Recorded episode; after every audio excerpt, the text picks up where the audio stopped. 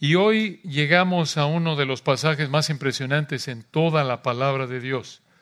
Es impresionante porque describe detalladamente el futuro de Israel. Llegamos a un texto que presenta una profecía dada alrededor del 539 antes de Cristo y hoy en el 2022 después de Cristo, podemos ver que parte de esa profecía se ha cumplido. Y claro, tenemos la certeza de que lo que está por cumplirse en el futuro se va a cumplir con la misma precisión con la que ya se ha cumplido en el pasado. Ese pasaje es Daniel 9, 20 al 27. Daniel 9, 20 al 27. Nuestro hermano César leyó el pasaje hace un momento. Y para aquellos de ustedes que son más nuevos, César, César Vázquez, lidera el Ministerio de Hombres de la Palabra. Y aprovechamos aquí para invitar a todos los hombres a involucrarse en este gran ministerio que les ayuda a fortalecer su vida espiritual, servir mejor al Señor en su vida personal, en su trabajo, y si están casados, también servir mejor a sus esposas, a sus familias. Así que, hermanas, mándenos a sus esposos. El sábado que toca hombres de la palabra, le dicen, mi rey, hoy toca, vete una vez al mes. Y aquí César y los hermanos le cambian el aceite a su esposo, le limpian el motor, lo balancean, lo alinean para que funcione mejor espiritualmente. Como ustedes saben, solo el Espíritu Santo hace eso. Pero estos son hermanos fieles que son instrumentos del Señor que pueden ayudar también ah, y ayudan a fortalecer la vida espiritual de nuestros hermanos. Pero aquí en Daniel 9, 20 al 27 encontramos las semanas más largas de la historia. Las semanas más largas de la historia. Las semanas más largas de la historia. Ese es el título de nuestro estudio de este pasaje, como lo pueden ver en nuestro boletín. ¿Por qué este título? ¿Por qué las semanas más largas de la historia? Si el Señor quiere, vamos a explicarlo. Y para eso vamos a dividir nuestro estudio, nuestro pasaje, en dos partes. Aquí en Daniel 9:20 al 27 encontramos dos elementos de la profecía que fortalecen tu confianza en el Señor. Dos elementos de la profecía de las 70 semanas que fortalecen tu confianza en el Señor. En primer lugar, en los versículos 20 al 23 vemos el contexto de la profecía.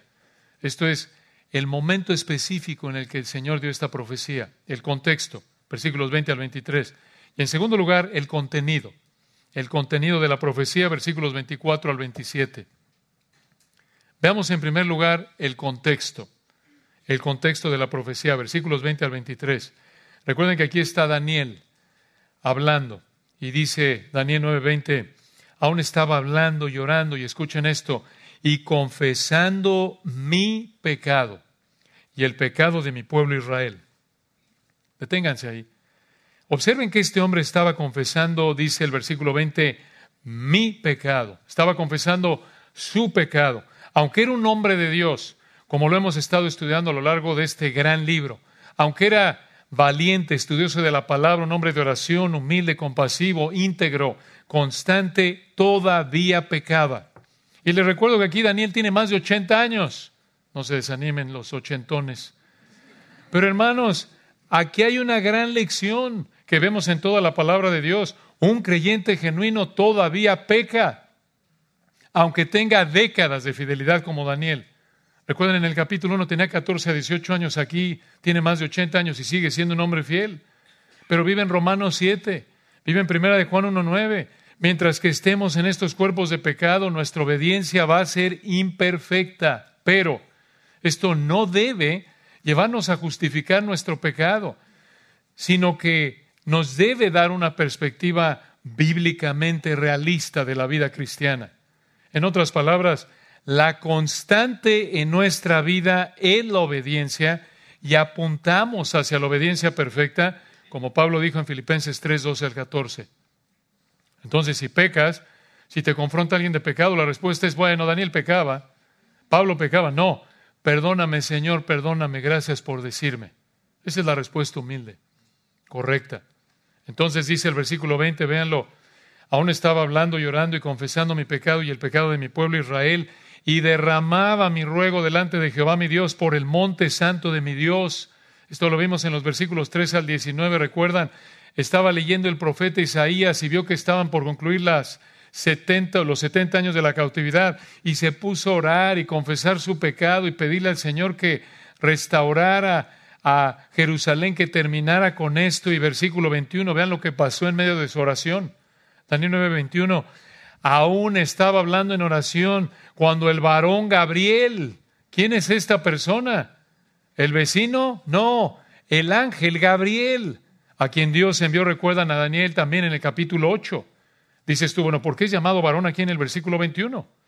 Porque no es porque no fuera un ángel, sino porque se veía como hombre. Como todos los ángeles en la Biblia, cuando se manifiestan de manera visible un humano, se manifiestan con un cuerpo de hombre, no de mujer. Y Daniel, observen, dijo la hora exacta en la que el ángel Gabriel lo visitó. Esto pasó, no lo imaginó. Nos dice la hora, versículo 21 a quien había visto en la visión al principio, volando con presteza en Reina Valera 60 en hebreo, en mi cansancio extremo. Y vean al final del 21, vino a mí, aquí viene la hora, como a la hora del sacrificio de la tarde. ¿A qué hora era eso? 3, 4 de la tarde. 3 a 4 de la tarde, la hora en la que se ofrecía diariamente un cordero y en Esdras 9.5 vemos que también se acostumbraba a orar esa hora. Obviamente no se estaban ofreciendo sacrificios en ese momento en Daniel 9, porque recuerden que no había templo. El templo lo había destruido Nabucodonosor y estaban bajo el poder de Babilonia, pero esto fue para identificar la hora. Y vean en el versículo 22 lo que le dijo el ángel Gabriel a Daniel. Vean aquí, hermanos, grandes verdades para nuestra vida. Daniel 9:22. Daniel dijo, y me hizo entender y habló conmigo, diciendo, Daniel, Ahora he salido para darte sabiduría y entendimiento. Una pausa ahí. Observen que no le habló en, en un idioma angelical. Digo, oye, necesito un traductor. Gracias, Gabriel, por comunicarte, pero no entendí nada. Mándame otro Gabriel. Mándame, Gabriel, a Miguel, a tu compadre, el ángel Miguelón, para que me traduzca, porque no te entendí nada, compañero. No, le entendió. Esto refuta la idea equivocada de algunos que dicen, 1 Corintios 13, 1 dice, si yo hablase lenguas humanas y angélicas, ¿se acuerdan? Dicen, ah, ahí está, eso se refiere a balbuceo estático. No, no, no, no. Siempre en la Biblia, cuando un ángel le habla a un ser humano, como lo vemos aquí, es con lenguaje de una manera que entiende el ser humano en su idioma.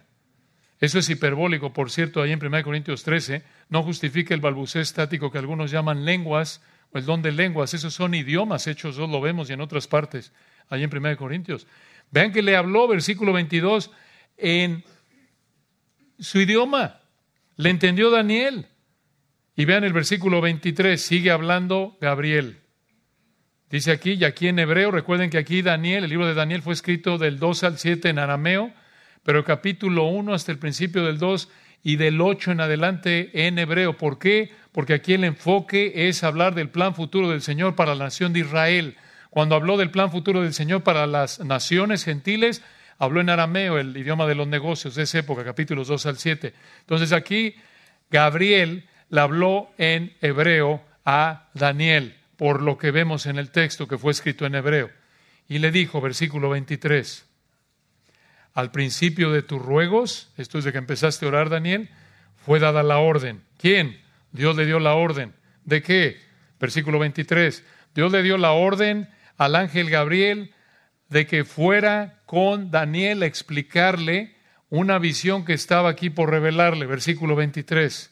Al principio de tus ruegos, le dijo el ángel Gabriel a Daniel, fue dada la orden. Y yo, dijo Gabriel, yo he venido para enseñártela y escuchen esto, pues tú, Daniel, eres muy amado. En el hebreo se puede traducir altamente estimado eres considerado deseable, eres considerado preciado. Y concluye el 23, entiende pues la orden y entiende la visión. Aquí se refiere a la revelación profética de los versículos 24 al 27 y escuchen hermanos qué verdades tan ricas.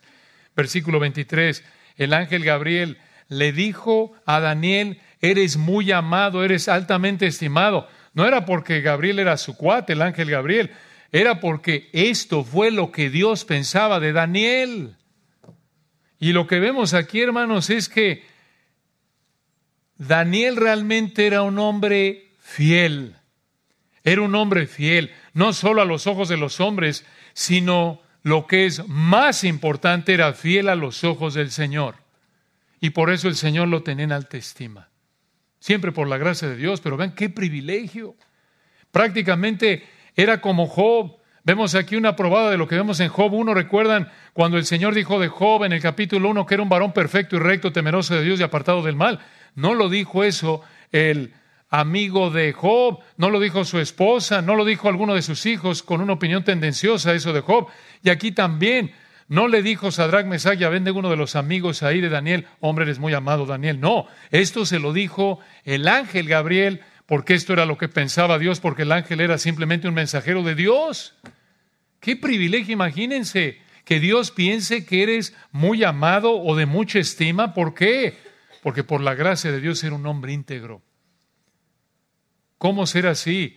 Tenemos que ser así los mismos en público que en privado. Esto es cultivar la integridad genuina, que el Señor nos tenga en alta estima por su gracia en términos de que le agradamos, porque por la gracia del Señor estando en Cristo, estamos buscando ser los mismos en público que en privado. Estamos buscando ser obedientes desde nuestro corazón, que incluye pensamientos, sentimientos, motivos, todo. Ahí es, hermanos, a donde debemos apuntar.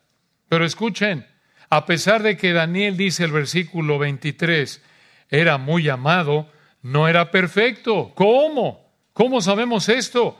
Porque en el versículo 20, ¿qué estaba haciendo?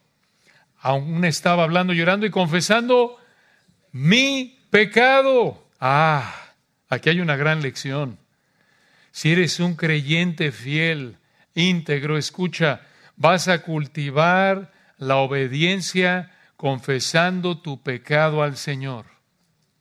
Si eres un creyente realmente fiel de corazón, vas a cultivar la obediencia confesando tu pecado al Señor. Esto es vivir en Filipenses 3, 12 al 14. Esta es la dirección de nuestra vida. Pero una aclaración aquí, hermanos. No esperemos que vengan ángeles para hablarnos, para responder a nuestras oraciones. Esto es irrepetible. Esto fue excepcional. Escucha esto. Desde Génesis capítulo 16 hasta Apocalipsis 22 encontramos varias apariciones o manifestaciones de ángeles santos. Y escuchen esto. Génesis 16, Apocalipsis 22 cubren unos 2100 años de historia. En 2100 años de historia cubiertos desde que apareció el primer ángel en Génesis 16, que fue el ángel del Señor, el Señor Jesucristo, en una manifestación preencarnada a Agar, desde que apareció el primer ángel, Génesis 16, hasta la última aparición de un ángel en Apocalipsis 22, redondeando el número, adivinen cuántas apariciones o manifestaciones encontramos en toda la Biblia. Y esto simplemente lo pueden encontrar ustedes leyendo y estudiando con cuidado, viendo con cuidado. Adivinen, un estimado. ¿Cuántas? ¿Cuántas? 15, 20 más 50, tibio. Escuchen, hermanos, 40, 40 en 2100 años de historia, en toda la Biblia, de Génesis 16 hasta Apocalipsis 22, solo hay 40 apariciones o manifestaciones de ángeles en toda la Biblia.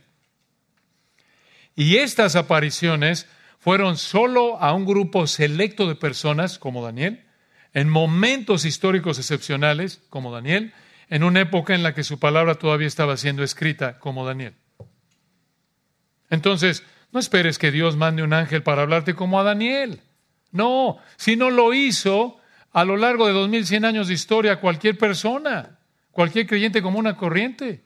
No, no esperes a que Dios mande un ángel para hablarte como a Daniel, y en particular hay una razón en la que en nuestra época seguro no te va a mandar un ángel, y eso es porque ya te dijo todo lo que necesitas saber. ¿Dónde? En su palabra.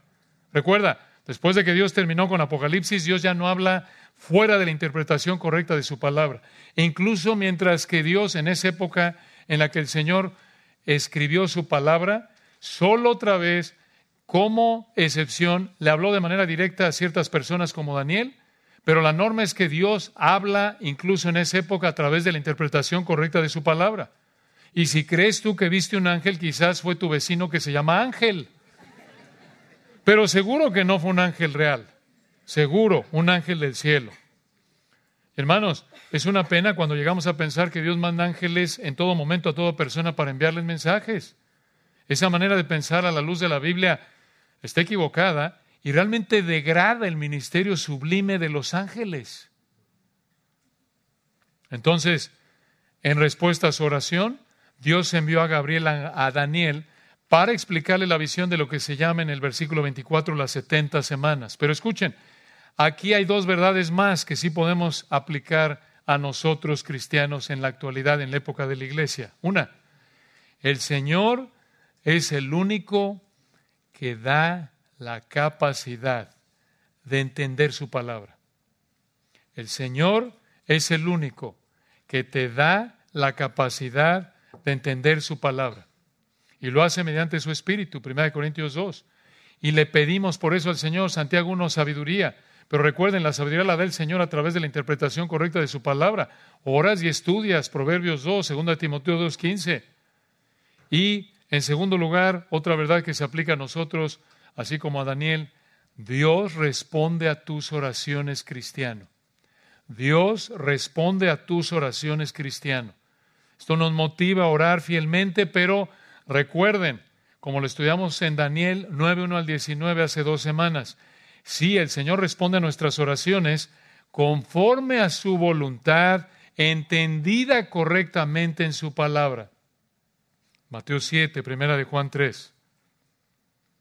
Entonces, aquí en Daniel 9, 20 al 27, encontramos dos elementos de la profecía de las 70 semanas que fortalecen tu confianza en el Señor. Número uno, ya vimos el contexto, versículos 20 al 23, y en segundo lugar, vean el contenido el contenido de la profecía. Versículos 24 al 27. Ya se había puesto bueno, ahora se pone mejor. Pero obvio, siempre la palabra de Dios es buena y mejor en todos lados, es una delicia. Vean aquí la explicación que Gabriel le dio a Daniel en respuesta a su oración. Esto lo encontramos en los versículos 24 al 27 y vean hermanos que este es un pasaje monumental. Veámoslo a detalle. Versículo 24 tenemos que ir lento porque es un pasaje bastante cargado en términos de las verdades que hay aquí en esta revelación. Vamos lentamente desmenuzando el texto, versículo 24, como las hermanas desmenuzan el pollito ahí preparando su enchilada, así vamos. Venga, o el caldito de pollo, lo que quieran ustedes, hermanos. 24. 70 semanas, una pausa ahí. Para entender correctamente esta profecía debemos entender el significado aquí que el Espíritu Santo le quiso dar a la palabra semanas. En todo el libro de Daniel, en los, en los 12 capítulos de Daniel, la palabra semana se usa de dos maneras. Número uno, de manera normal, literal, como en Daniel 10, 2 al 3. La otra manera es como se usa aquí en los versículos 24 al 27. Aquí se usa en términos de años. Años. Como lo sabemos, por lo que dice el resto del pasaje, lo vamos a ver en un momento, es claro que Daniel aquí se refiere a una semana de siete años, no una semana de siete días. En otras palabras, un día aquí en Daniel 7, Daniel 9, 24 al 27, un día aquí se refiere a un año, equivale a un año. Una semana aquí entonces equivale a siete años, no a siete días. Además, esto era algo que entendieron los hebreos, habrían entendido los primeros israelitas que escucharon esto ahí en la cautividad babilónica, ellos lo habrían entendido porque los hebreos estaban familiarizados con la idea de siete de años, porque el año sabático, esto es de descanso para la tierra, se basaba en este concepto como lo vemos en Levítico 25. Entonces, un día de una semana equivale a un año, una semana aquí equivale a siete años. Muy bien, entonces aquí vamos, versículo 24. 70 semanas están determinadas, Gabriel le dijo a Daniel, sobre tu pueblo y sobre tu santa ciudad. Una pausa ahí. ¿Cuál es el pueblo de Daniel? Israel. ¿Cuál es su santa ciudad? Jerusalén. Esta profecía es acerca de lo que el Señor va a hacer con la nación de Israel y también relacionada a la ciudad de Jerusalén.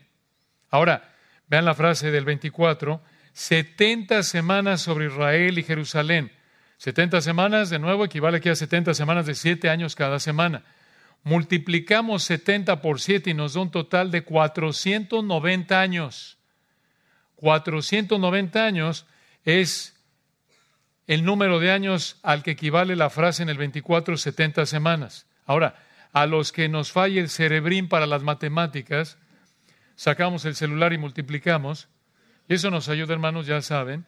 Para algunos de nosotros las matemáticas son matebrúticas, entonces hay que usar la calculadora. Pero el punto aquí es que el versículo 24 dice esto, escuchen. Dios ha determinado, este es su plan eterno, 490 años para Jerusalén, para Israel. Y como lo vamos a explicar en los versículos que siguen, esos 490 años iniciaron en el 445 antes de Cristo y terminan, escuchen, con el comienzo del reino terrenal del milenio. Durante este tiempo, Dios dice que va a cumplir seis acontecimientos relacionados con la nación de Israel en el versículo 24. Recuerdan, los, las 70 semanas del versículo 24 que están determinadas sobre tu pueblo Israel y sobre tu santa ciudad Jerusalén, son 490 años que comienzan en el 445 antes de Cristo y terminan al final de la tribulación de siete años. Dices tú, ¿por qué dices eso? Veámoslo. Versículo 24. Dios dice que va a cumplir seis acontecimientos relacionados con la nación de Israel. Versículo 24. Aquí viene el primero. Vean para terminar o llevar a fin la prevaricación. En otras palabras, esto es acabar con el pecado, especialmente el de Israel, porque estamos hablando, recuerden, del pueblo de Daniel, Israel y de Jerusalén. Específicamente, este primer acontecimiento habla de que el Señor va a acabar con la tendencia continua de Israel a dejar a Dios. Esto obviamente es hecho posible por Cristo en la cruz, 1 Pedro 2, 24 y 3, 18. Y esto se refiere a que el pecado de Israel va a ser llevado a su fin cuando en la segunda venida se arrepientan y crean en su Mesías como su Salvador. Segundo de seis acontecimientos relacionados con Israel, versículo 24. Siguiente frase, y poner fin o sello al pecado. Poner sello al pecado. Se refiere a juzgar el pecado. Aquí el pecado de Israel debía ser juzgado y fue juzgado mediante qué? La muerte de Cristo. Hebreos 9, 26 al 28. Claro, ese sacrificio no ha sido aplicado a ellos porque no se han arrepentido. Pero de nuevo, les va a ser aplicado cuando el Señor regrese. Romanos 11, 20 al 27. Versículo 24, vean el tercero de seis. Tercero de seis acontecimientos relacionados con la nación de Israel. Dice, y expiar o en el hebreo, cubrir la iniquidad. ¿Qué es esto? Esto significa que, escuchen, Dios cubre el pecado del creyente judío mediante la muerte de Cristo, como lo vemos en Hebreos capítulos 9 y 10. Una vez más, Israel, escuchen, no disfrutará de este beneficio sino hasta que se arrepiente en la segunda venida. Aunque esto de nuevo es para Israel, para nosotros, hermanos, por la gracia de Dios, ya nacidos de nuevo, esto ya es una realidad. ¿Por qué? Porque mediante la muerte de nuestro amado Señor, el Señor ya ha cubierto nuestro pecado, ha juzgado nuestro pecado y ha acabado con nuestro pecado. Él garantiza nuestra eternidad en el cielo. Y escucha, no hay otra manera de juzgar y cubrir y acabar con el pecado fuera de la muerte de Cristo. No hay otra manera. Y si mueres tú sin haberte arrepentido y creído en el Señor, confiando que por tus obras buenas, aún por tu servicio a la iglesia o por estudiar la Biblia, si mueres tú confiando en tus obras y no únicamente en las obras de Cristo, en su vida, muerte y resurrección perfecta, si mueres sin haberte arrepentido y creído en Él, vas a terminar recibiendo lo que tu pecado merece, tormento eterno en el infierno. Entonces, los primeros tres acontecimientos ya se cumplieron en la primera venida, escuchen, en principio para Israel como nación. ¿Por qué decimos en principio? Escuchen, porque no todo Israel es salvo aún, pero Dios ya ha provisto la manera para que sean salvos. ¿Se dan cuenta? Pero, como lo estamos explicando, junto con los últimos tres se cumplirán de manera total en la segunda venida del Señor. Y aquí vienen los últimos tres de seis. Vean el 24.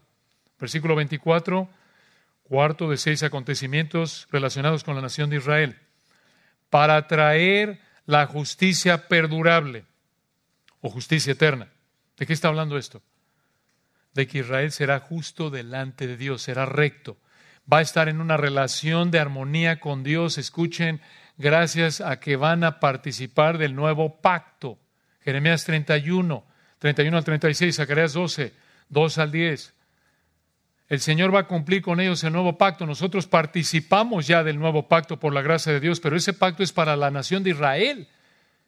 Nosotros lo conmemoramos cada vez que celebramos la cena del Señor. ¿Recuerdan? Esta copa es la copa del nuevo pacto que nos concede el nuevo pacto, concede regeneración, perdón de pecados, nueva naturaleza.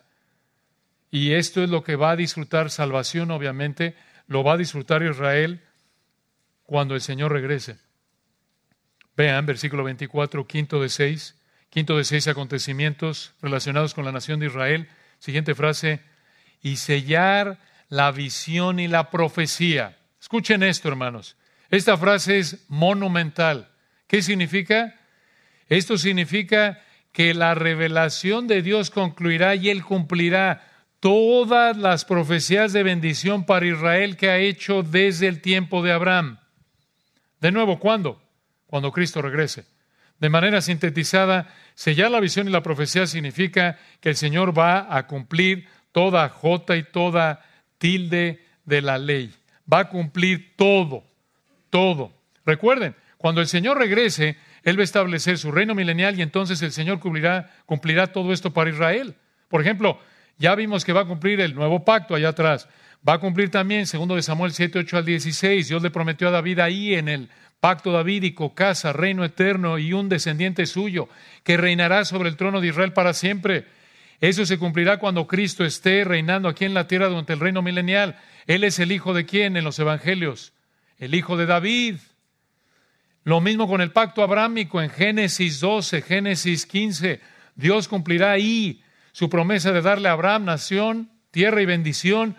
Y esto se va a cumplir cuando el Señor regrese y entonces en el reino milenial va a cumplir todo esto. Vean la perfección, hermanos, de la palabra de Dios. Y vean el final del versículo 24. Sexto y último acontecimiento de seis relacionados con la nación de Israel. Versículo 24. Y ungir al santo de los santos o el lugar santísimo. Esto se refiere a que se dedicará el lugar santísimo del templo en el reino milenial. Va a haber un templo en el reino milenial. Ezequiel capítulos 40 al 48. De hecho, va a haber un templo en la tribulación de siete años. Lo vamos a ver en un momento. De nuevo, estas últimas tres profecías se cumplirán en la segunda venida al final de los siete años de la tribulación. Esto nos lleva a preguntar, ¿Qué garantía tenemos de que el Señor cumplirá estas últimas tres profecías? Ahí está en el texto, hermanos. La garantía es que ya cumplió las primeras tres. Y así como el Señor cumplió las primeras tres, cumplirá las últimas tres y el resto del pasaje. Y esto, hermanos, debe fortalecer nuestra confianza en el Altísimo y en su palabra. Cuando nos vemos tentados a dudar del Señor y su palabra, recuerda Recuerda las muchas profecías que el Señor ha cumplido en el libro de Daniel y además de tantas otras en las escrituras. No temas cuando te dicen, es que cuidado porque si no cuidamos al planeta vamos a morir destruidos. No, se va a cumplir todo lo que está aquí escrito, tal como ya se cumplió parte de lo que el Señor ha escrito. Daniel no tuvo el privilegio de ver lo que estamos viendo nosotros, ya estamos de este lado de la cruz. Él estaba todavía años, siglos de ver el cumplimiento de las primeras tres. Nosotros ya vimos el cumplimiento de las primeras tres. ¿Se dan cuenta? En principio. Y las últimas tres y lo que viene del texto y las demás profecías de las escrituras se van a cumplir con la misma exactitud que se cumplieron las primeras. De hecho, los incrédulos que quieren negar la exactitud de la profecía de Daniel, atacan al libro de Daniel diciendo, no pudo haberse escrito, por ejemplo, el capítulo 9, como dice aquí en el 9.1, no pudo haberse escrito en el 539 antes de Cristo, esto es imposible. Tuvo que haberse escrito después. No. Lo que pasa es que no quieren dejar su pecado y encuentran una manera de justificarlo y por eso tienen que inventar una mentira para justificar su pecado y decir eso no es posible, porque si aceptan la verdad, entonces todo lo demás es verdad, incluyendo que si no se arrepienten y creen, van al infierno y tienen que arrepentirse y creer y viven una vida de pecado y Dios los va a juzgar. Ahora, en los versículos 25 al 27 hay más detalles. Véanlo. Daniel 9:25. Esto es lo que el Señor le reveló a Daniel en respuesta a su oración a través del ángel Gabriel, versículo 25. Sabe, pues, y entiende que desde la salida de la orden para restaurar y edificar a Jerusalén, ¿cuándo pasó esto? En Nehemías capítulo 2, versículos 1 al 8. Nehemías 2, 1 al 8, cuando Artajerjes decretó que se reconstruyera Jerusalén en el 445 antes de Cristo. Entonces, fue en el 445 antes de Cristo que el Señor echó a andar el cronómetro, la cuenta regresiva de las 70 semanas. Inició con el decreto de Artajerjes de construir, reconstruir Jerusalén 445 antes de Cristo. Versículo 25, sigan, no se pierdan aquí, mucha atención. Sabe pues y entiende que desde la salida del orden para restaurar y edificar a Jerusalén hasta el Mesías príncipe, ¿quién es? Nuestro amado Señor. Habrá siete semanas. ¿Siete semanas?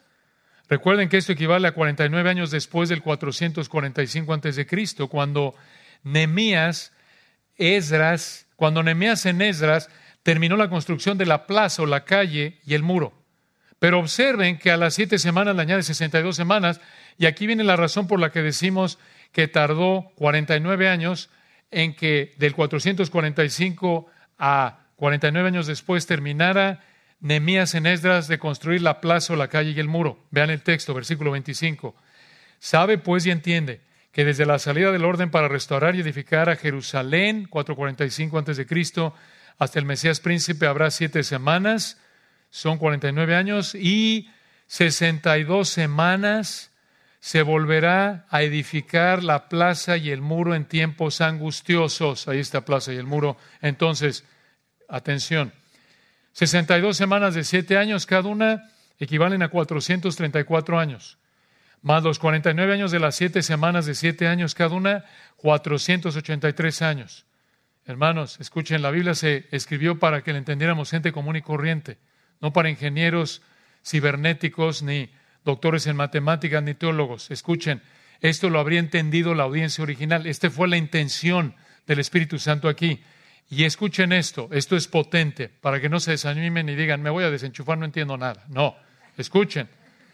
Estas 69 semanas de siete años cada una comenzaron cuando Artajerjes decretó que se reconstruyera Jerusalén en el 445 antes de Cristo hasta que llegue el Mesías a Jerusalén en lo que conocemos como Domingo de Ramos en Mateo 21 el 9 del mes Nisan, en el calendario judío, marzo-abril, del 30 después de Cristo. Y fue exactamente lo que el Señor dijo aquí en Daniel 9:25. ¿Quién puede predecir esto con esta exactitud? Cuando el Señor en el 539 antes de Cristo dijo lo que iba a pasar exactamente como pasó siglos después. ¿Quién puede predecir eso? Solo el Señor. Solo el Señor lo puede hacer con este nivel de exactitud. Este no es la, la profecía del adivino de la tele. Este no es la profecía de la galleta de Panda Express. Que le abre, hoy te va a pasar algo. Muchas gracias, profeta Panda. No, hermanos. No, esto es exacto. Esto es real. Solo el Señor puede hacer esto porque Él es el soberano. Y hermanos, esto nos recuerda otra vez que todo lo que pasa en la actualidad, Hoy es que se va, viene la Tercera Guerra Mundial con Rusia y Estados Unidos, se va, es que nos dicen los, los que adoran el planeta que vamos a morir aquí asfixiados por los niveles de ozono. Hermanos, no, que no le digan, que no le cuenten. No, aquí está. Hay un plan eterno perfecto y todo lo que estamos viviendo, Todo lo que hemos vivido, todo lo que se ha vivido desde Génesis 1, 1, todo lo que estamos viviendo y viviremos hasta la eternidad futura, está marchando exactamente como el Señor lo planeó. Esto nos debe animar. Y no hemos terminado, hay más detalles, versículo 26. Y después de las 62 semanas se quitará la vida al Mesías, mas no por sí. ¿Qué es esto? Mataron al Mesías. El mismo año que entró a Jerusalén, en el 30 después de Cristo, unos días después de la entrada de Mateo 21. Entonces, entre el domingo y lo matan el viernes del Nisan, del 30 después de Cristo. Observen que lo matan, versículo 26, después de las 69 semanas. Ahí, hermanos, digamos que el Señor detiene el cronómetro regresivo de la cuenta de las 70 semanas. Empezó en el 445 antes de Cristo, pasan 483 años, para el cronómetro regresivo en el 30 después de Cristo, 69 semanas de 7 años cada una, 483 años. ¿Cuántas semanas faltan de las 70? Una. Una semana. ¿Cuántos años tiene una semana aquí? Siete años. Recuerden eso. Observen entonces, versículo 26 al final. Matan al Mesías después de las 69 semanas y el pueblo, Daniel 9:26, y el pueblo de un príncipe que ha de venir destruirá la ciudad y el santuario. Ahí como una profecía gratis, por así decirlo. Esto se cumplió 40 años después de la muerte del Mesías, en el 70 después de Cristo, cuando el general romano Tito destruyó Jerusalén y el templo. Así pasó, lo pueden ver en cualquier libro de historia. Y al final del 26, y su fin será con inundación, y hasta el fin de la guerra durarán las devastaciones. Recuerden, acerca de qué nación y qué ciudad es esta profecía. Versículo 24, 70 semanas están determinadas sobre tu pueblo, Israel Daniel, y sobre tu santa ciudad, Jerusalén. Versículo 26 al final, vean la frase otra vez. Su fin será con inundación y hasta el fin de la guerra durarán las devastaciones. Esto significa, escuchen, que Israel sufrirá hasta que sea liberada de la opresión gentil hasta la segunda venida de Cristo. Recuerden que en el 24 dice 70 semanas. En los versículos 25 y 26 pasan 69. ¿Cuántas faltan? Una, el versículo 27 habla de esta semana. Es lo que conocemos como la septuagésima semana de Daniel. La septuagésima semana de Daniel, la semana 70. Hermanos, la semana 70, esos últimos siete años que faltan de la profecía es todavía futuro. No ha pasado incluso en el 2022 después de Cristo. Esa semana de siete años encaja exactamente con el periodo descrito por Mateo 24 y Apocalipsis capítulo 6 al 18, los siete años de lo que llamamos la tribulación futura. Siete años.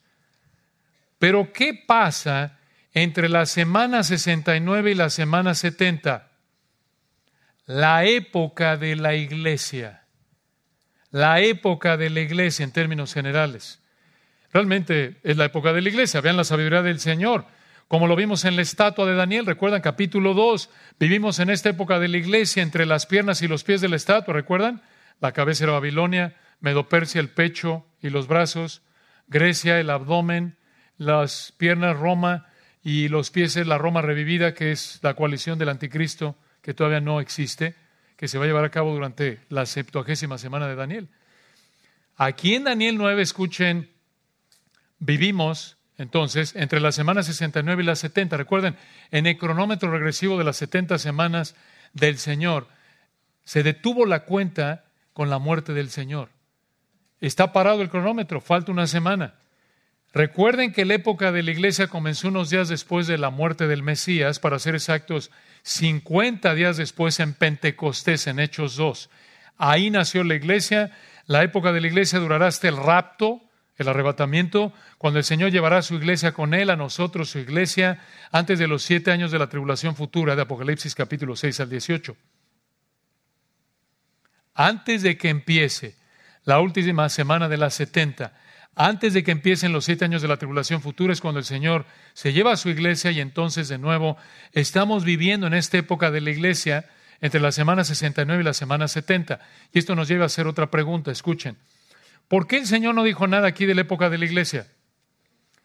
porque era una verdad que Dios no reveló en el Antiguo Testamento, sino hasta el Nuevo Testamento.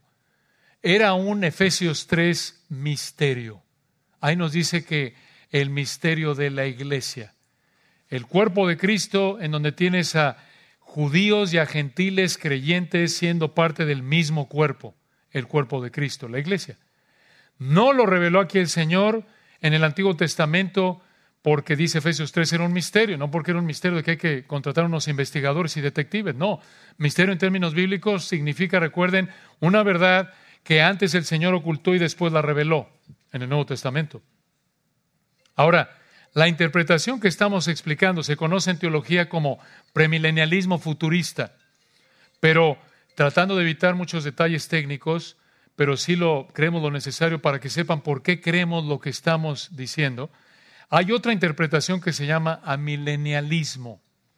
El amilenialismo ve las profecías del Antiguo Testamento del milenio cumpliéndose en la iglesia de manera terrenal o eterna o como referencias generales a la eternidad.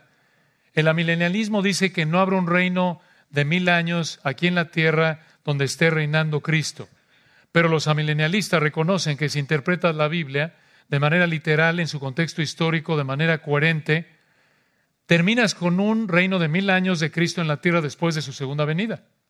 Y como lo dice el comentario del conocimiento bíblico, escuchen, esto es como los amilenialistas interpretan este pasaje y por qué creemos que es una interpretación equivocada. Escuchen cómo nos ayuda el comentario del conocimiento bíblico, muy claro y simple. Escuchen.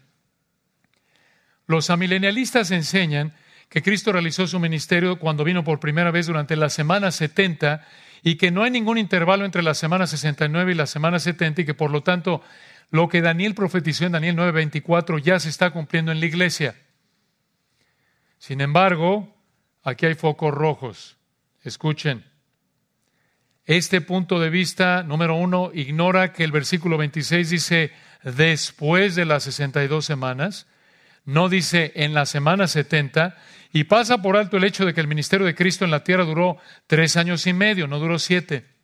Y también ignora el hecho de que las seis acciones de Dios serán realizadas a favor, versículo 24, del pueblo de Daniel, Israel y su santa ciudad Jerusalén, no en favor de la iglesia. Y siempre en la Biblia Israel o el pueblo de Dios refiriéndose a Israel, cuando se refiere a Israel, se refiere a Israel y nada más, el Israel que llamaríamos étnico, la nación de Israel. Tengo un tío a quien quiero mucho y vive en México, este tío no es cristiano, pero cuando nos vemos a mi tío le gusta platicarnos de lo que él opina de la situación en la que vive México. Y después de platicarnos qué piensa por un buen rato, y es un buen rato, ¿eh? estamos hablando de unas horas, llega a la misma conclusión. Y la conclusión, en resumen, de mi tío incrédulo es esta. Todos los políticos son igual de corruptos, sin importar qué partido representen, que las cosas están peor que nunca y que no hay manera de cambiar la situación. Y la verdad, hermanos, es que es interesante escucharlo porque el Señor le ha dado trabajos a mi tío que le han permitido vivir muchas situaciones y por eso sabe muchas cosas, ha visto muchas cosas y en muchas cosas su evaluación incluso se alinea con verdades bíblicas. Y si eres como mi tío incrédulo, mi tío que no conoce al Señor, por lo tanto no conoce las escrituras, vas a terminar igual que él, sin esperanza o con una esperanza falsa. Porque no entiendes que el Señor Jesucristo mantiene existiendo la creación, dirigiendo la creación y está cumpliendo todo lo que planeó desde la eternidad pasada, tal como lo ha revelado en su palabra. Y así como ha cumplido profecía tras profecía en el pasado, va a cumplir las profecías que todavía están por cumplirse en el futuro. Y aquí en el versículo 27 llegamos a la última semana, obsérvenla. Recuerden que esta semana de siete años es el periodo de la tribulación futura, véanlo. Versículo 27.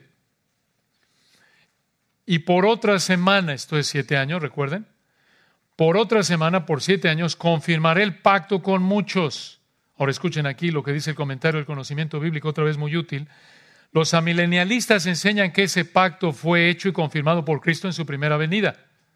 Pero esto no es posible, por lo menos por tres razones. Escuchen, número uno, su ministerio no duró siete años de nuevo. Número dos, no cesaron los sacrificios y las ofrendas con su muerte.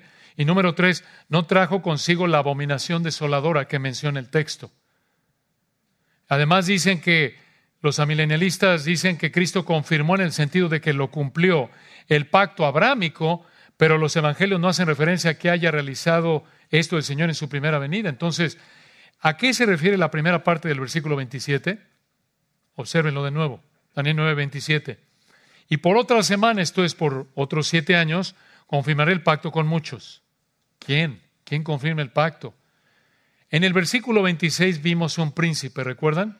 Dijimos que se refiere a un gobernante romano que destruyó Jerusalén y el templo en el 70 después de Cristo. Y aquí en el versículo 27 dice que confirmaré el pacto con muchos. No se refiere a Tito, no se refiere a Antíoco Epífanes, sino al anticristo. ¿Por qué? Porque esto pasará en la última semana, la semana 70 de Daniel.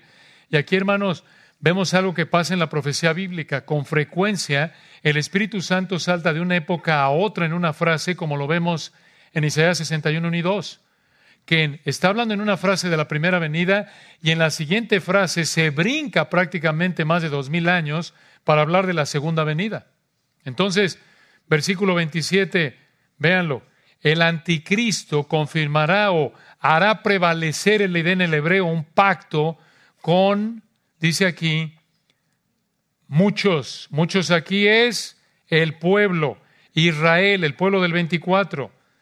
El anticristo, escuchen, va a firmar un pacto de paz con Israel, pero versículo 27, vean lo que va a hacer. Daniel 9, 27, por otra semana confirmará el pacto con muchos, un pacto de siete años. A la mitad de la semana hará cesar el sacrificio y la ofrenda. Una pausa. Mitad de la semana, ¿cuánto equivale a una semana? Siete años. ¿Cuál es la mitad de setenta? Perdón, de siete años. Ya ven, necesitamos calculadora.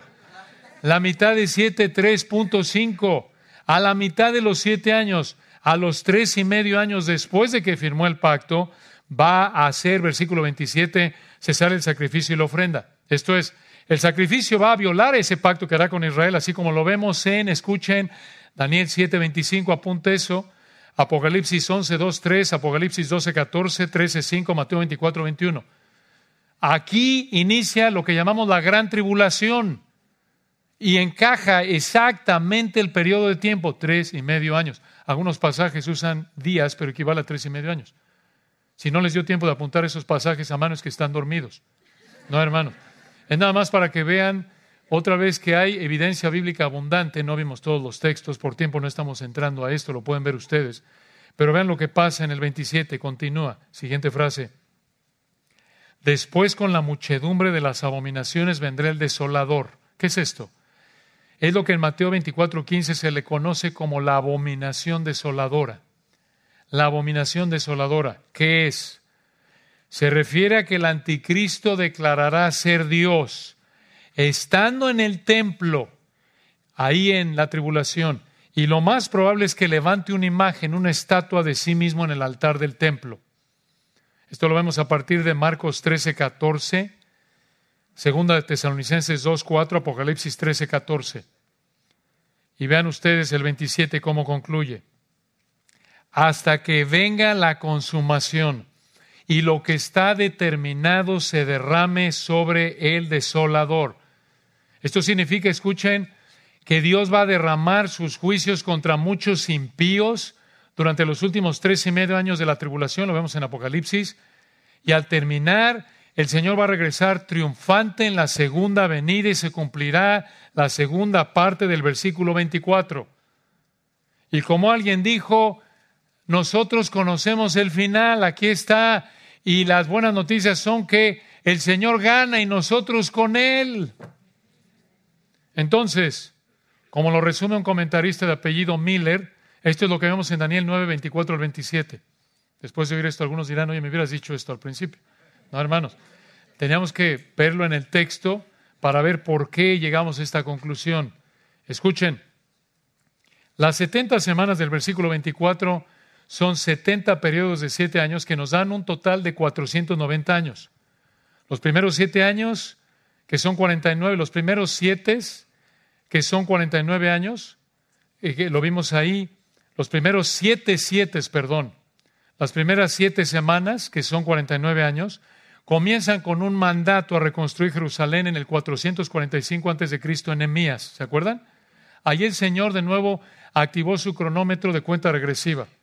Esos 49 años terminaron con el término del trabajo de Esdras y Nehemías 49 años después. Los siguientes 62 siete, que son 434 años, van desde el final del primer grupo de siete, o esto es desde que acabaron de construir ahí Esdras y Nehemías, hasta la primera venida de Cristo, cuando el Señor entró a Jerusalén en la entrada triunfal, en lo que conocemos como el Domingo de Ramos. Y después de la venida del Mesías, él fue rechazado, matado por Israel. Ahí el Señor paró, por así decirlo, el cronómetro. Ahí se cumplieron las 69 semanas. 69 semanas de 7 años cada una, 483 años se paró. Sigue parado el cronómetro. Y ya explicamos que estamos viviendo en la actualidad, en la época de la iglesia. Queda pendiente una semana. Siete años quedan la última semana de Daniel, la semana 70, otra vez que son siete años, no se ha cumplido aún. Todavía no se ha cumplido. Todavía en el año 2022, en este momento es futura.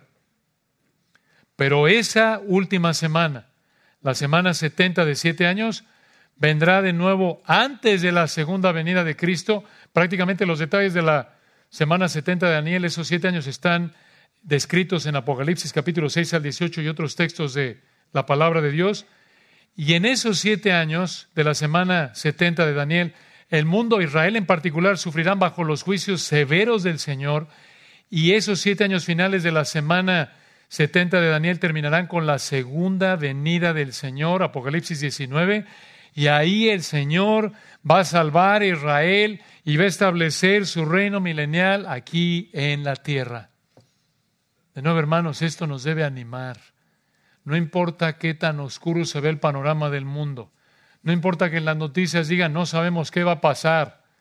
Hermanos, pase lo que pase desde el punto de vista humano, el Señor va a seguir cumpliendo su palabra al pie de la letra. ¿Quieres una probada de esto? Simplemente ve el pasado. Ve cómo ya ha cumplido lo que cuando Dios reveló era futuro ya lo cumplió y simplemente el Señor está dirigiendo la creación al paso que Él ha decidido, dirigiendo y cumpliendo cada acontecimiento de acuerdo a lo que ha escrito, por así decirlo, en su agenda. Así como nosotros tenemos agendas y decimos, mañana tengo cita a las 8 de la mañana, a las 12 del mediodía como con tal, 5 de la tarde, así está el Señor. ¿Se cumplió esto? Bien. Palomazo. Siguiente, palomazo. Vamos bien, tranquilo. Vamos bien. Nadie es tan poderoso como Él como para que... No, no, ¿qué pasó ahí? Échame la mano, Ángel Gabriel Miguel, que ya se me desbalagaron acá, hombre. Hay una guerra por ahí, ya cálmalo, si no va a hacer que el tren se vaya a descarrilar y no se va a poder cumplir lo que está escrito. No, hermanos, no. El Señor no tiene ese problema. Y nosotros no debemos tenerlo tampoco por su gracia. Oremos para terminar. Padre, gracias por este hermoso texto texto potente, tan rico, que en un sentido solo lo hemos tocado de manera general. Oramos, Padre, que esto fortalezca nuestra confianza en ti, que esto también nos motive a estudiar tu palabra, confiar en ti, en tu palabra, recordar que aunque investiguemos en la profundidad que podamos conforme a lo mejor de nuestra capacidad humana, tu palabra no puede ser quebrantada. Tu palabra se mantiene firme, inviolable, impenetrable en términos de que es perfecta. Gracias por esto, Señor. Que esto nos recuerde que en el resto de las promesas de tu palabra eres igual de fiel. Cuando tú dices que nos vas a proveer lo necesario para vivir por el tiempo que nos quieras vivo, lo vas a proveer. Cuando tú dices que no nos vas a dejar ser tentados más de lo que podamos resistir, lo vas a proveer. Cuando tú dices que vas a proveer la gracia para toda situación, lo vas a proveer. Para todo, Señor, te damos gracias porque esta gracia es sobreabundante, excesiva, abundante, generosa. Gracias por tu palabra bendita, por este regalo, el mayor de los regalos después de la salvación, tu Espíritu. Qué bendición, Padre. Realmente un paquete de bendiciones, igual de perfectos, tu palabra, tu espíritu, la salvación que nos has dado. Oramos, Señor, porque si alguien no te conoce en esta mañana, le hagas entender que tu palabra es verdad y que así como has cumplido estas profecías, también vas a cumplir las profecías de el lugar de tormento eterno que tienes preparado para el diablo, sus ángeles y todos aquellos que mueran rechazando tu ofrecimiento de perdón de pecados en Cristo. Oramos que nadie, Padre, en esta mañana se vaya sin haberse arrepentido y creído en ti para tu gloria. Amén.